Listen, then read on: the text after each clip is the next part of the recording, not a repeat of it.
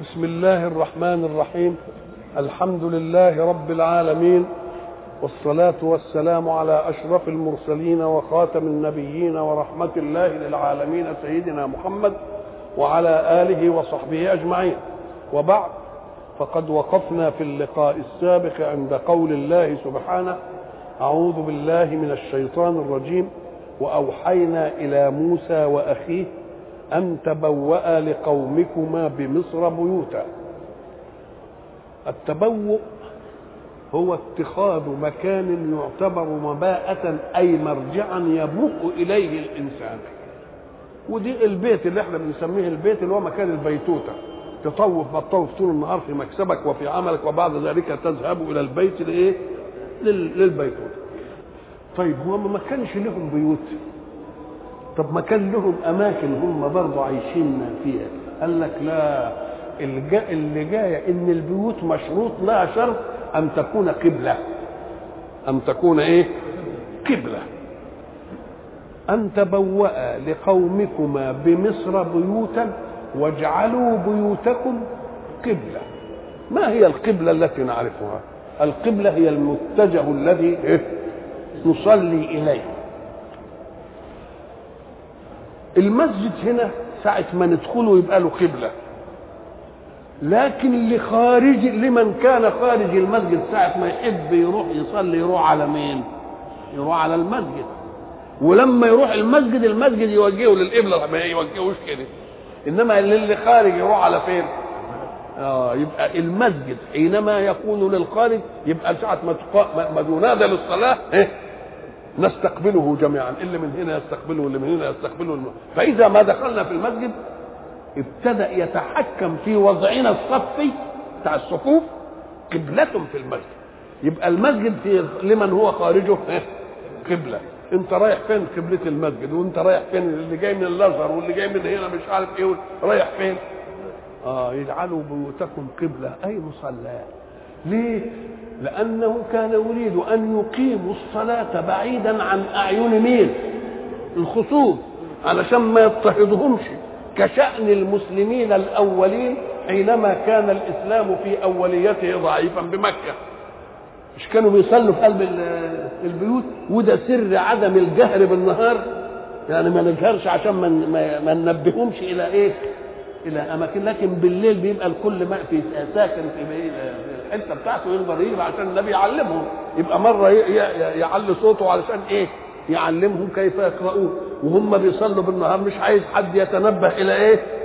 يتنبه إليهم.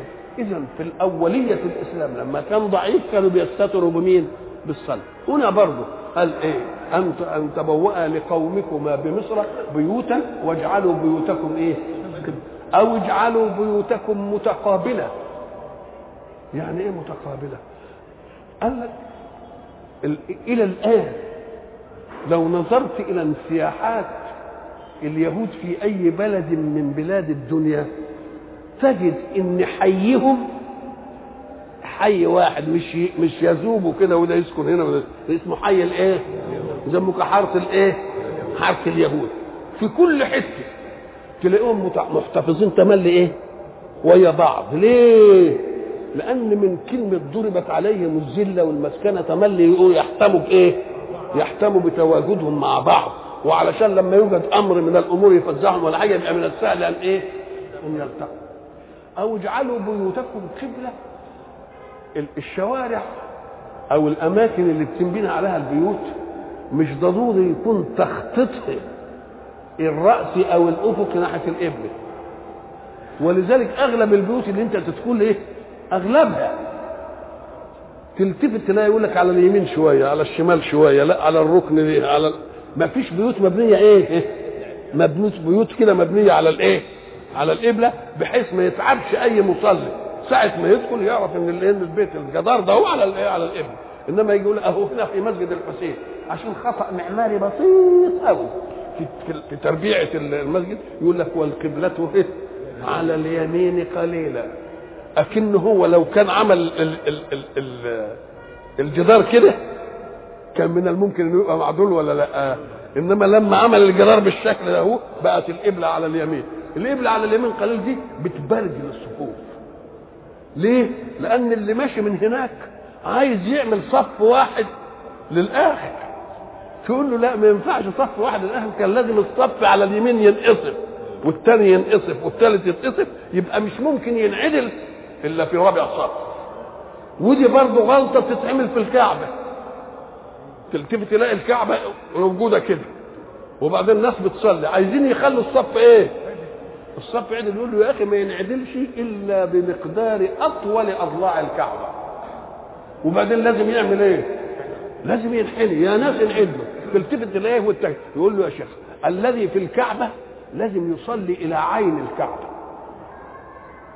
في الكعبة يصلي على إيه؟ افرض افرض كده مثلا دي الكعبة. يقوم تصلي إلى العين ده إيه؟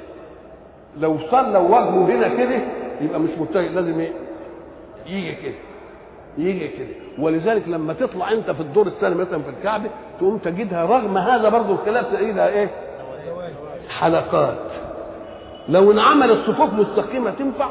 ولذلك كان يجب من الإمام الذي يقول سووا صفوفكم يفهمهم معنى التسوية إيه؟ سووا صفوفكم مش اجعلوها عدله لا سووا صفوفكم بالنسبة لبعض مناكبكم في مناكب بعض. إنما كلكم متجهين لمين؟ كلكم متجهين للكعبة. لكن إذا كنا خارج الكعبة يكفي أن نتجه إلى الجهة. يكفي أن نتجه إلى الإيه؟ ليه؟ قال لك لأن مثلا في مسجد المسجد ده مثلا طوله كام متر؟ 200 مثلا. كان الأصول ما ينعدلش الصف فيه إلا بقدر طول ضلع في الكعبة. وبعدين يعمل إيه؟ وبعدين ينحني لأن أطول ضلع في الكعبة 12 وربع مثلا. يبقى طول الصف 12 وربع. لما يجي 12 وربع ما يبقاش عدل بقى. قال لك لأن أنا ما بصليش لعين الكعبة. أنا بصلي لجهة مين؟ ولذلك مهما طال المسجد إن شاء الله يكون كيلو. بعيد عن المسجد يبقى الصف إيه؟ يبقى الصف إيه؟ يبقى الصف عدل. أنا مثلا هتجه مثلا إلى الإيه؟ إلى اللي قدامي دي. واللي هنا برضه يتجه للي قدامه واللي هنا يتجه.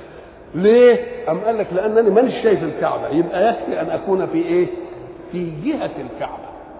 في جهة الكعبة. تبقى اجعلوا بيوتكم قبلة يعني إيه بقى؟ اجعل البيوت وأنت بتخططها تخطيطها على مين؟ على الإيه؟ على القبلة زي ما بي... زي ما بيحاول بعض الناس يعملوا مثلا بيوتهم على كده لكن الشوارع أو قطعة الأرض أو بتاع بتحول دون هذه الإيه؟ المسألة م. وما دام واجعلوا بيوتكم قبلة آه يبقى ده مناسب للصلاة بقى ولا لا؟ طب اشمعنى واجعلوا بيوتكم قبلة وأقيموا الصلاة؟ أم قال لك لأن دي الشعيرة اللي فيها استدامة الولاء لله استدامة الولاء لله. ليه؟ أم قال لك لأن إحنا قلنا شهادة أن لا إله إلا الله نقولها مرة واحدة. في العمر. والزكاة إن كنت عندي مال يا سيدي أبقى زكي في السنة مرة. وفي الصيام. ده شهر في السنة. وفي الحج ده عمر مرة, مرة واحدة. إمال إيه بقى الركن؟ اللي مش كل يوم لا يكرر كل يوم خمس مرات وإن شئت فزد. يبقى ده السدام قال لك واجعلوا بيوتكم قبل يبقى كانه نبه إلى عماد الدين. وهي؟ وهي الصلاة. طيب وأوحينا إلى موسى وأخيه أن تبوأ من اللي يختار المكان موسى وهارون. ادي أن تبوأ لقومكما بمصر بيوتا. كان يقول واجعلا لا وقال واجعلوا. لأن التبوء شيء والجعل القبلة شيء. جعل القبلة مطلوب من موسى وهارون والأتباع ركبين. يبقى التبوء لمين؟ لموسى وهارون. إنما الجعل بيوت القبلة لمين؟ للكل. يبقى لازم يجمع. واجعلوا بيوتكم إيه؟ قبلة. طيب الخطاب ما كان يقول وبشروا بقى المؤمنين. قال لك وبشر. لا قال بشر ولا قال بشروا الكلام عن موسى وهارون هم اثنين. عدل عن التثنية جاءت التثنية في التبوء وعدل عن التثنية في جعل البيوت قبلة إلى الجمع ثم رجع إلى المفرد مش إلى المثنى كان ما دام أوحينا إلى موسى قال إيه؟ وبشرها لكن في نطاق الآيات لا يغفل إن موسى هو الأصل في الرسالة. لا يغفل إن موسى هو الإيه؟ هو الأصل في مين؟ في الرسالة. ولذلك البشرى ما هي كل الأعمال الصالحة. النتيجة بتاعتها إيه؟ إن ربنا يودينا الجنة ويبشرنا بالجنة. يبقى اذا ما دي الأصل جت يجي له الأصل وبشر وبشر المؤمنين. وقال موسى. هنا بقى الحتة اللي كنا بنقول عليها هنحتاج لها إيه؟ وقال موسى ربنا إنك آتيت فرعون وملأه زينة. واموالا في الحياة الدنيا ربنا ليضلوا عن سبيلك. الله. هو بيقول إيه؟ قال ربنا إنك آتيت فرعون والملأ بتوعه طبعا الزينة. الزينة هي الأمر الزائد عن ضروريات الحياة ومقوماتها الأولى. ضروريات الحياة استبقاء بأن أنا أكل لقمة أي لقمة. إنما كوني بقى أكلها مثلا سمك أكلها رومي أكلها حمام أكلها ده بقى اسمه إيه؟ ده ترف الحياة. مقومات مقومات ستر العورة إن أنا أستر عورتي. بإيه؟ بحتة فرقة صوف بحتة كتان بحتة حاجة إنما إن زادت عن الستر تبقى اسمها إيه؟ زينة. جابها مثلا صوف هلد جابها صوف مش عارف إيه جابها إيه؟ ده موضوع ثاني الله اللي ينام ينام يكفي إنه يكون إيه له فرشة ينام عليها وما كانش له فرشة حتى ينام على الإيه آه ينام على الأرض إنما بقى يجيب مرتبة من القطن مرة ويعملها من الصوف إن كنا في الشتاء يحشيها صوف إن كان في الشتاء وبعدين يحشوها ريش نعام يحشوها يبقى ده كله دي زينة ولا لأ؟ ولذلك يقول لك الزينة هي ما خرج عن القوام الضروري للحياة. زينة وأموالا. أم قال لك ما هي أصل الزينة هتيجي من مين؟ ما هي هتيجي من الأموال. أمال هيجيب زينة منين؟ أم قال لك الأموال دي الرصيد الأصيل فيها الذهب. والفضة بتاخد ثاني مرحلة. ولذلك من إعجازات الدين ومن إعجازات الدين أن العالم مهما ارتقى واكتشف أحجار أثمن من الذهب يظل الذهب هو قيمة الرصيد لغنى كل دولة الذهب هو الإيه الرصيد قيمة كل دولة. قال لك ليه؟ قال لك لأن الأحجار الكريمة ماس. ان إن كسرت الماسه ما تقدرش تعملها تاني. إنما الذهب ده تحتته حتت وتفتته فتافيت وبعدين تجمعه ينجمع تفرقه يتفرق ما هو مسألة إيه؟ سهل. وهو الرصيد للإيه؟ لكل لكل ماليه غنى في الدولة في أي دولة من الإيه؟ من الدول. هم بقى الجماعة دول اللي هم الفراعنة كانوا واخدين الجبال من أول مصر إلى الحبشة. النيل كله من أول دنبعه وتسانه هناك في الحبشه والجبال دي بقى كانوا بيروحوا يودوا الناس فيها اللي يسخروهم علشان يعملوا إيه؟ ينخلوا. ويطلعوا التبر أنت ما تمشيش مرة على شاطئ البحر كده تلاقي حاجة بتلمع. الشيء اللي بيلمع ده في ناس تاخد غرابيل وتروح إيه؟ تموحها كده وتصفي وتجيب بيلمع ده ورا بعض ورا بعض وتكونه هو ده الذهب. هو ده الذهب. بس قيمته مش اقتصادية. علشان تقعد تجيب بقى شوية رمل وتقعد تعمل العملية بقى فيها كده ومش عارف إيه تاخد تصرف أكثر من مين؟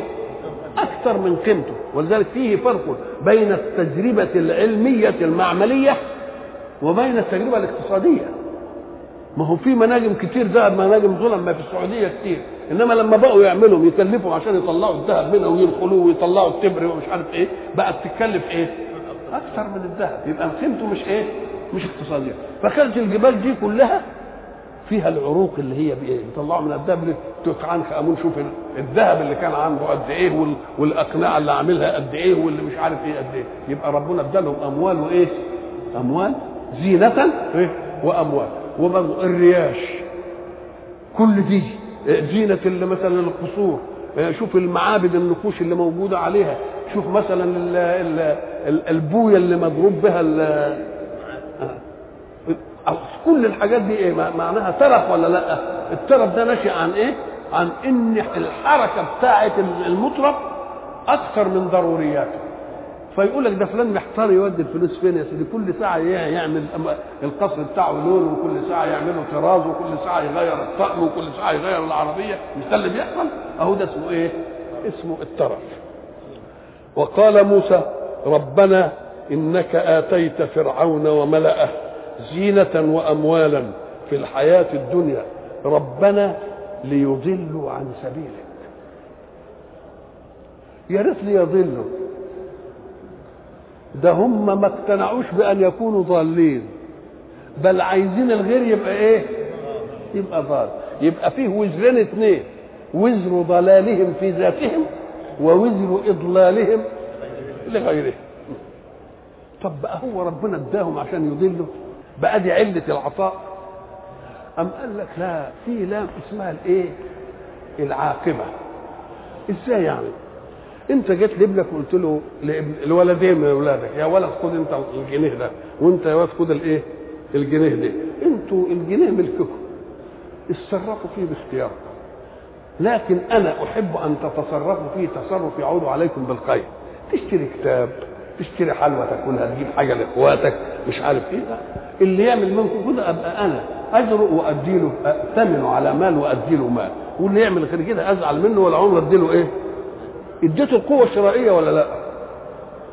لما ولد منهم راح قام اشترى كوتشين الست اللي قاعدة في البيت قالت له إيه وما أنت اديته فلوس عشان يشتري كوتشين الله بقى هو كان مديله عشان يشتري كوتشين آه لا قال لك الغاية بتاعت الاختيار هدته إلى أنه يجيب كوتشين يبقى اسمها لام الإيه؟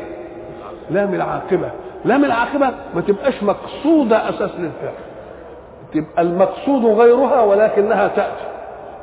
ساعة الحق سبحانه وتعالى ما أراد أن ينجي موسى من الإيه؟ من القتل. وبعدين أوحى الله إلى أم موسى إذا خفت عليه فألقيه في اليم. ولا تخافي ولا تحزني. طب هات هات كده أنت أم كده وقول لها إن خفت على ابنك ارميه في البحر. طب بالله دي تصدقك؟ طب تقبل على التجربة؟ ليه؟ قال لك لأن لما تلقيه في البحر يبقى في نظرها موت محقق. وكونه ينخطب أو يتاخد ويتقتل ده موت مظنون ما تلجأش هي إلى موت محقق عشان تفر من موت مظنون لكن هي عملت ولا ما عملتش؟ آه اهو ده بقى يديك الفرق بين خاطر الشيطان وهاجس النفس ووارد الرحمن. الوارد من الرحمن لا يجد في الفطرة منازعا له. ساعة ما يجي لك كده ما تلاقيش حاجة تقول لك لا يا شيخ وده معقول مش ممكن دي ما تجيش ليه؟ لأن ما دام وارد من الرحمن لا يجرؤ خاطر آخر أن يزاحم وارد الرحمن ولذلك سمعت الكلام زي ما قال لها وراحت رمياه في الإيه؟ رمياه في البحر قال لا دي مسألة إيه؟ بقى هو قال له آدم اوحينا إلى موسى أوحينا يبقى وارد من مين؟ وارد من الله ما دام وارد من الله الواردات اللي تعرضوا إيه؟ يا وارد شيطان يا هاجس نفس. الشيطان والنفس ما يقدروش يمين. ما يقدروش يواجهوا موارد الرحمن. ولذلك ياخدوا قضية مسلمة وإن كانت مخالفة للعقل وللمنطق والبتاع لا يقول لك على الأول. هنا بقى لما جه قال فرعون يلتقطهم ده قال ده, قال فرعون بيجيبوا العيال يذبحوه يقوموا هم اللي يلتقطوا. بالله ده منطقية الحكاية دي. آه قال والقيت عليك محبة من ساعة ما شافوه عشقوه العشق ده ما خليهمش يعملوا إيه؟ يموتوه. والبحر لما اترمى فيه قال لها اطمني. إن رادوه إليك وجاعلوه من المرسلين. يعني له مهمة عندي ما كنتش حافظ عليها عشان خاطرك أنا حافظ عليها عشان خاطر إيه؟ لأن أنا هبعته رسول.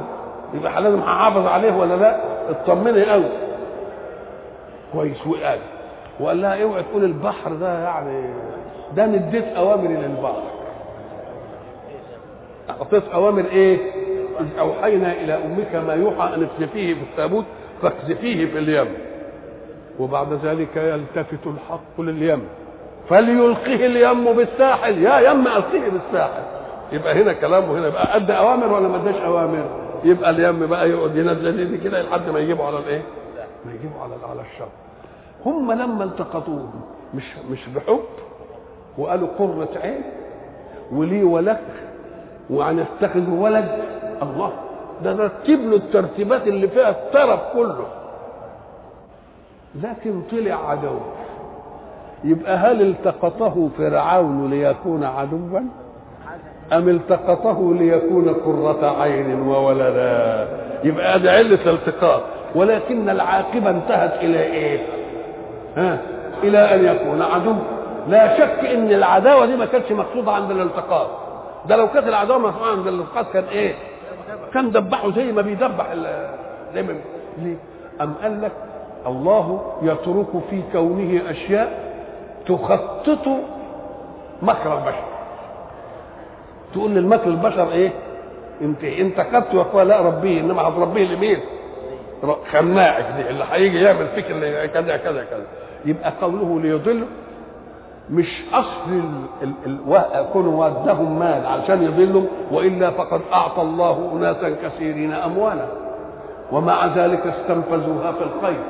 والأمر المقابل بمثله لا يحتج بطرفه. ما دام فيه واحد عنده رزق بيصرفه في الخير ما تقولش ده ده رزق عشان يصرفه في الشر. أمال دي جت منين؟ قال لك من طلاقه أنه جعلك مختار. من طلاقة إنه جعلك إيه؟ زي أنت مديت الولد قلت له اشتري اللي على كيفك بس أنا إيه؟ فراح اشترى كده. فالأم قالت إيه؟ أيوه يا أخوان ما أنت اديته بجنيه عشان يشتري إيه؟ عشان يشتري كوتشين بقى هو اداله عشان يشتري كوتشين ولا ما كانش عايز يشتري كوتشين ودي بقى حتة بياخدها الناس المسرفين على أنفسهم. يقول لك يا عم الضلال ما الله ده ادالهم عشان يضلهم. ما شاء الله. يبقى عدالة إيه دي؟ وقال موسى ربنا إنك آتيت فرعون وملأه زينة وأموالا في الحياة الدنيا. ربنا ليضلوا عن سبيلك. طب أمال إيه الايه أدي اللي قاله موسى. تنفيس بقى عن النفس بقى. ما دام هيجي بها ضلال إحنا مش عايزين توجد في الكون وسيله الضلال. ربنا اطمس على أموالهم. واشدد على قلوبهم. دي دعوة ولا لأ؟ ربنا اطمس الطمس كنا اتكلمنا عليه من قبل أن نطمس وجوها فنردها على أعقابها. قال لهم آمنوا كده أحسن إيه, إيه؟ نطمس الوجوه دي ومعنى طمس الوجوه إخفاء معالمها فتكون قطعة لحم واحدة مش مقسمة كده إلى جبهة وإلى حواجب وإلى عينين وإلى شوف بقى حتة إيه؟ فنردها على أعقابها زي القفل حتى زي الإيه؟ زي القفل أدي الطمس. الطمس إزالة المعالم وإزالة المعالم إهلاك الصورة اللي بها الشيء. ربنا اطمس على أموالهم. يمسحها يعني. قال بعض الرواة انها مسكت. فاللي كان عنده شوية ذهب كده سبائك بقت لقاها حجارة. اللي كان عنده شوية مس وجايبهم من الجبل لقاهم زي الزجاج. مثلا أو اطمس على أموالهم يعني اذهبها واشدد على قلوبهم. ما هم طمس الأموال اللي عندهم كانت وسيلة لمين؟ للاضلال قال أنا أنا عايز حاجتين اثنين منك يا رب. الأمر الأول أن تطمس على أموالهم وأن تشد على قلوبهم. إيه يعني الشد على القلوب إحنا كنا بنتكلم في الطبع. الطبع هو القسم على الإيه؟ على القلب. بحيث إن اللي فيه لا يخرج واللي خارجه ودي بيبقى طبع الله على قلوبهم فهم إيه؟ في قلوبهم مرض فزادهم الله مرضا. إذا ما دام انطبع على قلوبهم يقول له شد الرباط قوي يا رب على قلوبهم. ليه؟ قال لك لأن الذين افتروا هذا الافتراء صعب قوي علي إنهم يروحوا الجنة تاني. فخليهم عشان يروحوا في العذاب الأليم. يروحوا في الإيه؟ في العذاب. اشدد على على قلوبهم يعني حكم الربطة بحيث لا يخرج ما فيها من الكفر ولا يدخل ما هو خارجها من الإيه؟ من الإيمان. فلا يؤمنوا حتى يروا العذاب الأليم لأنهم هم كده. إزاي يدعي عليهم ما قالش يهديهم ربنا زي ما سيدنا قال اللهم اهد قومي فإنهم لا يعلمون. أم قال لك لابد أن يكون قد أطلعه الله إن دول ما فيش منهم إيه؟ سواء عليهم إيه؟ أنذرتهم أم لم تنذرهم لا إيه؟ لا يؤمنون. وما دام المسألة الخوف من مش من الضلال ده الخوف من الإضلال. الإضلال يروح الضلال يروح الداهيه إنما الخوف من مين؟ من الإضلال. واشدد على قلوبهم فلا يؤمنوا حتى يروا العذاب الأليم. ولذلك إيه؟ هناك الآية الثانية اللي بتقول إيه يا سيدي اللهم صل على لم يكن ينفعهم إيمانهم لما رأوا باسنا ما ينفعش لأن فيه فرق بين إيمان الإلجاء والقصر وبين إيمان الاختيار. فساعة ما يجي العذاب ما هو فرعون قال برضه حتى إذا أدركه الغرق قال إيه؟ مش قال كده الكلام ده ولا لا؟ قال الكلام ده. واشدد على قلوبهم فلا يؤمنوا حتى يروا العذاب الأليم. وسيدنا نوح اللي قبل كده قال إيه؟ رب لا تذر على الإيه؟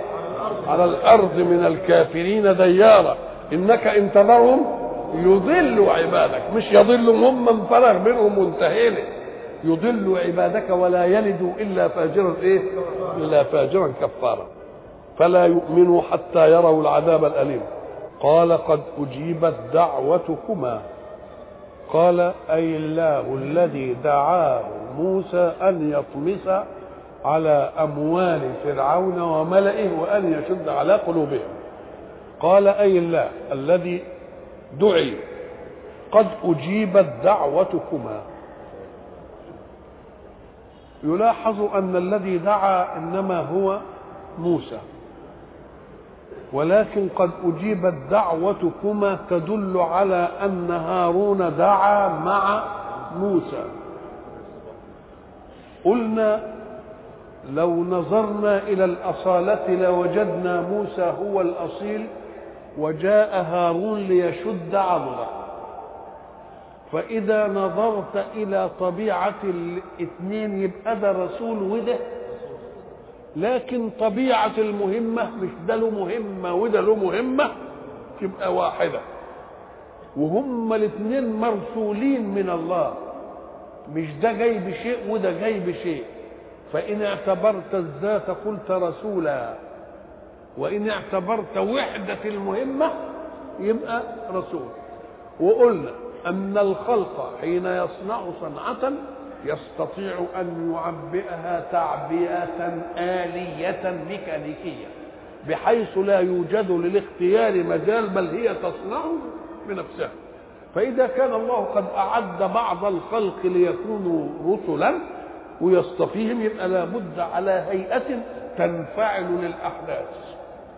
وانفعالها للأحداث تأتي هي بتصرفاتها بما يوافق هذه الأحداث.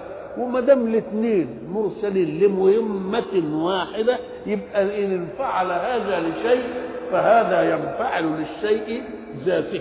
زي ما نجيب ساعتين اثنين مضبوطين على الأوقات. يجي الساعة دي تدق عند الظهر ما يجي وبرضه دي تدق عند الظهر ما يجي. الساعة دي تأذن الساعة دي إيه؟ تأذن الساعة دي تقرأ مثلا سورة كذا هي تقرا يبقى اذا الوحده فما المانع أن يكون ساعة دعا موسى وهو الذي دعا؟ أن يكون دعا برضه هارون هذه الدعوة بس سرا خلاص كده؟ أو أن حينما يدعو أي واحد بدعاء لله اولا معنى الدعاء إيه؟ الدعاء أن تفزع إلى من يقدر لتحقيق ما لا تقدر. مش هو الدعاء؟ بتدعي ربنا ليه؟ لازم في حاجة عزت على اسبابك فتقول لا ده أنا ليا ده أنا ليا رب أنا مؤمن بيه هو يقدر على الحكاية دي. وهو مش بتاع الاسباب ده هو خالق الاسباب يعطي بلا إيه؟ يعطي بلا اسباب ولذلك اللي بيبقى له ركن إيماني من هذا الركن يبقى دائما يستقبل الأحداث. لا بأسبابه ولكن بمين؟ بقدرة من آمن به وهو المسبب. إحنا قلنا لما موسى جه والغرق والقوم فرعون جري وراه قالوا له إيه؟ قالوا له إحنا خلاص مدركون البحر هو العدو هو مش كده؟ أمر طبيعي منطقي ولا لا؟ في عالم الأسباب يبقى كده وإنا لمدركون ولا لا؟ مدركون قال كلا بملء فيه. ليه؟ قال إن معي ربي سيهدين ما ما ترتبوش أنتوا الترتيب بتاع البشر ده ده فيه إيه؟ ده فيه رب. وفعلا ان معي ربي سيهدين. قال له ما دام الحكاية كده اضرب وحصل في الحكاية اذا الدعاء إنما يكون فزع إلى من يقدر. على أمر لا تقدر عليه. الموضوع شاغل موسى وشاغل مين؟ إذا كان انشغال غير الرسل بشيء واحد قد يجعل من خواطرهم التقاء. سيدنا عمر قاعد في المدينة. وقائد الجيش بيحارب. عمر مشغول بأمر المسلمين في المعركة. وقائد الجيش مشغول بأمر المسلمين في المعركة. الاثنين الخواطر بتاعتهم في وقت واحد يقوم يبقى على المنبر وهو بيخطب كده. تلتف تقول الجبل الجبل. الجبل الجبل ملهاش منطق في الخطبة. اتاري القائد اللي هناك محتس منقعه كده فالتفتوا لقوا عمر. على المنبر يقول الجبل الإيه؟ القائد يسمع الجبل الجبل هناك ويتن منحاز إلى الجبل. إيه ده؟ يسموها تلباسي يعني انشغال. لا حتى اللي مش مؤمنين. حتى اللي مش مؤمنين يقول لك ما دام الخاطر اشتغل مع الخاطر هو أنت لما بتضرب تليفون ويرد عليك التليفون اللي أنت عايزه. دوكها معد إعداد بحيث لما انت تعمل العملية دي يبقى وياك تقدروا تتكلموا إذا المهم أن يكون خاطر المتلقي وخاطر القائل معا. إن ضبطت الخواطر بالشكل ده يبقى يبقى ده ممكن. الصفائين فإذا كان هذا في الامر العادي يبقى النبوة يبقى فيها ولا لأ؟ أو أن الذي دعا هو موسى. خلاص؟ وهارون ما كان إلا مؤمنا. والمؤمن أحد الداعيين. المؤمن أحد مين؟ أحد الداعي الداعي اللي يقبل الأولانية يقبلها. واللي واللي يعني تنحشر في عقله كده يقول لك مش عارف إيه يبقى ياخد الإيه؟ يبقى ياخد الثانية قال قد أجيبت دعوتكما. الناس فاهمين إن إجابة الدعوة تحقيق المطلوب. إجابة الدعوة موافقة على الطلب. لكن في إيقاف تنفيذ مش وقت دلوقتي. إحنا عيننا لحته ثانية إحنا كلام إحنا هنطمس وهنعمل صح يبقى إذا قد أجيبت دعوتكما مش إنها تحصل. وإلا قعدت 40 سنة. الدعوة دي قعدت إيه؟ 40 سنة. ليه؟ قال لك لأن ده الكلام المنطقي. ربنا عامل علينا زي ما كنترول مش ربنا موظف أقول له اعمل لي الشيء الفلاني وروح اعمل لي. أبقى أنا اللي بدير الحركة بقى. اللي أنا عايزه نعمل. يقول له لا الله فوقك. يقول لك إنت دعيت الدعوة دي بس مش اصلها مش في مطرحها ولو اجابتك إلى دي تتعب. أنا هأجيبك إلى الخير اللي أنت عايزه بس مش هو ده. أو دي مش وقتها مش ميلادها. وإلا نبقى إحنا آلهة بمجرد الدعاء نبقى إيه؟ نبقى آلهة نبقى لا يا رب؟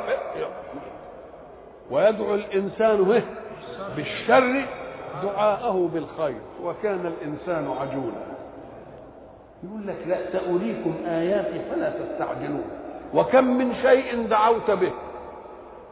فحقق الله دعاءك وكان شرا. وكم من شيء دعوت به فلم يحققه الله وكان خيرا. إذا القدرة العليا والقوة العليا عاملة إيه علينا؟ عاملة علينا كنترول وإلا ولذلك إحنا في شرح قوله سبحانه وتعالى ولو يعجل الله للناس الشر استعجالهم بالخير لقضي إيه؟ إليهم أجلهم. طب ما هو الإنسان مرة بيدعي بالشر على نفسه. بقى ال ال ال ال الام ما بتقولش لابنها أشرب نارك. ما بتقولش كده ولا ما بتقول؟ طب افرض ربنا بقى يعني كده وراح مجاوبها. أعمى ولا شوفكش أه مش عارف إيه. إيه الحكاية دي؟ والواد يقول لها إلهي يرثني البابو الترماي وأنا وأنا خارج عشان تنبسط. إلهي. طب هب أن الله قد أجاب هذا الدعاء؟ يبقى في مصلحتك؟ فإذا كان الله قد أبطأ عليك بدعاء الشر فكان خيرا لك. فخذ ابطاءه بدعاء الخير لأنه خير لك أيضا. قد أجيبت دعوتكما هنطمس ونعمل بس انت ما تقولش بقى على إنها مقضية خليك برضه ماشي بالإيه؟ مشي في الايه في ما تحطهاش في بالك إن هن لا. فاستقيم. خليكم ماشيين على الإيه؟ على الطريق الجاد. وانتظروا بقى الإيه؟ الإجابة. قال قد أجيبت دعوتكما. فاستقيما ولا تتبعان سبيل الذين لا يعلمون. ما تقولش تتدخل نفسك فيما لا فيما لا علم لك به. مش ربنا قال له قال له إني أعظك أن تكون من الجاهلين. تسالني ما ليس لك به إيه؟ ما ليس لك به علم. خليك مؤدب مع ربك. أنت دعيت. ونفذت عن نفسك. دع لحكمة الحكيم. الإجابة أو عدمها. والإجابة فورية أو مؤخرة. ولا تتبعان سبيل الذين لا يعلمون. وجاوزنا ببني إسرائيل البحر. جاوزنا ما قالش اجتازوا البحر. وجاوزنا ليه؟ لأن الاجتياز مش بأسباب بشرية. ده الاجتياز بأشياء خرجت عن أسباب البشر. يبقى لو, لو أنه كان عمل خندق كده. وعمل احتياطه لو انه وقف شوية سفن ومش عارف إيه وبتاع ياخدهم يبقى إيه؟ يجتاز هو. إنما لا ده ده, ده, ده, ده كلمة جاوزنا دي المعية دي مطلوبة. ليه؟ لأن المجاوزة كانت بوسائل غير سببية ملحوظة مش معروفة. فقال له اضرب الايه؟ بعصاك طب ضربنا البعص طب زي ما قلنا الماء قانون السيولة ولا لأ؟ والسيولة وسيلة الاستطراق السيوله وسيلة الاستطراق التجمد تحيز. يعني جبت حاجة جامدة كده وقعدتها هنا. ما تروحش لا كده ولا كده. إنما حاجة أقرب سيولة أو أقرب إلى السيوله إيه؟ تستطرق. تستطرق يعني إيه؟ تملأ الواطي قبل ما توصل العالش تعمل ميزان كده. اللي هي مبني عليها القانون اللي هي الصهاريج المية. اللي بن بنملأها مية بالمضخات وبعدين تروح للبيوت بمواسير ومش عارف إيه ولذلك لما تكون عماره عاليه عاليه قوي أكتر من أكتر من علو السهريج نقول له لا هات محطة بقى تطلع لك الضخ تضخ لك مية من ليه؟ لأن المية حتى إنها تدي للواطي قبل ما إيه ما تروح ما توصل للعالي تكون ملت الايه؟ ملت الواطي فالاستطراق ده في المية فكيف يقطع هذا الاستطراق ده قانونها كده ومش قطع الاستطراق كده ده كان كل فرق كالطود العظيم. من سيولة مية إلى جبل. ليه؟ أم قال لك طب ما دام الماء يبس. قال لك ده يبس. ولو بانش إن المية زي الجبل كان اللي داخل يمكن يتشكك يقول لك ده المية هتيجي عليا. لا ده يطمئن ويمشي. لأن كل فرق كان إيه؟ وبعدين يضرب البحر يرجع تاني يغرق يغرق في الأول تبقى المجاوزة هنا عايزة المعية ولا مش عايزة المعية؟ ودي تفسير لقوله إيه؟ إن معي ربي سيهدي. معي لأن المسألة فوق أسباب البشر. إن معي ربي إيه؟ سيهدي. وإلى لقاء آخر إن شاء الله.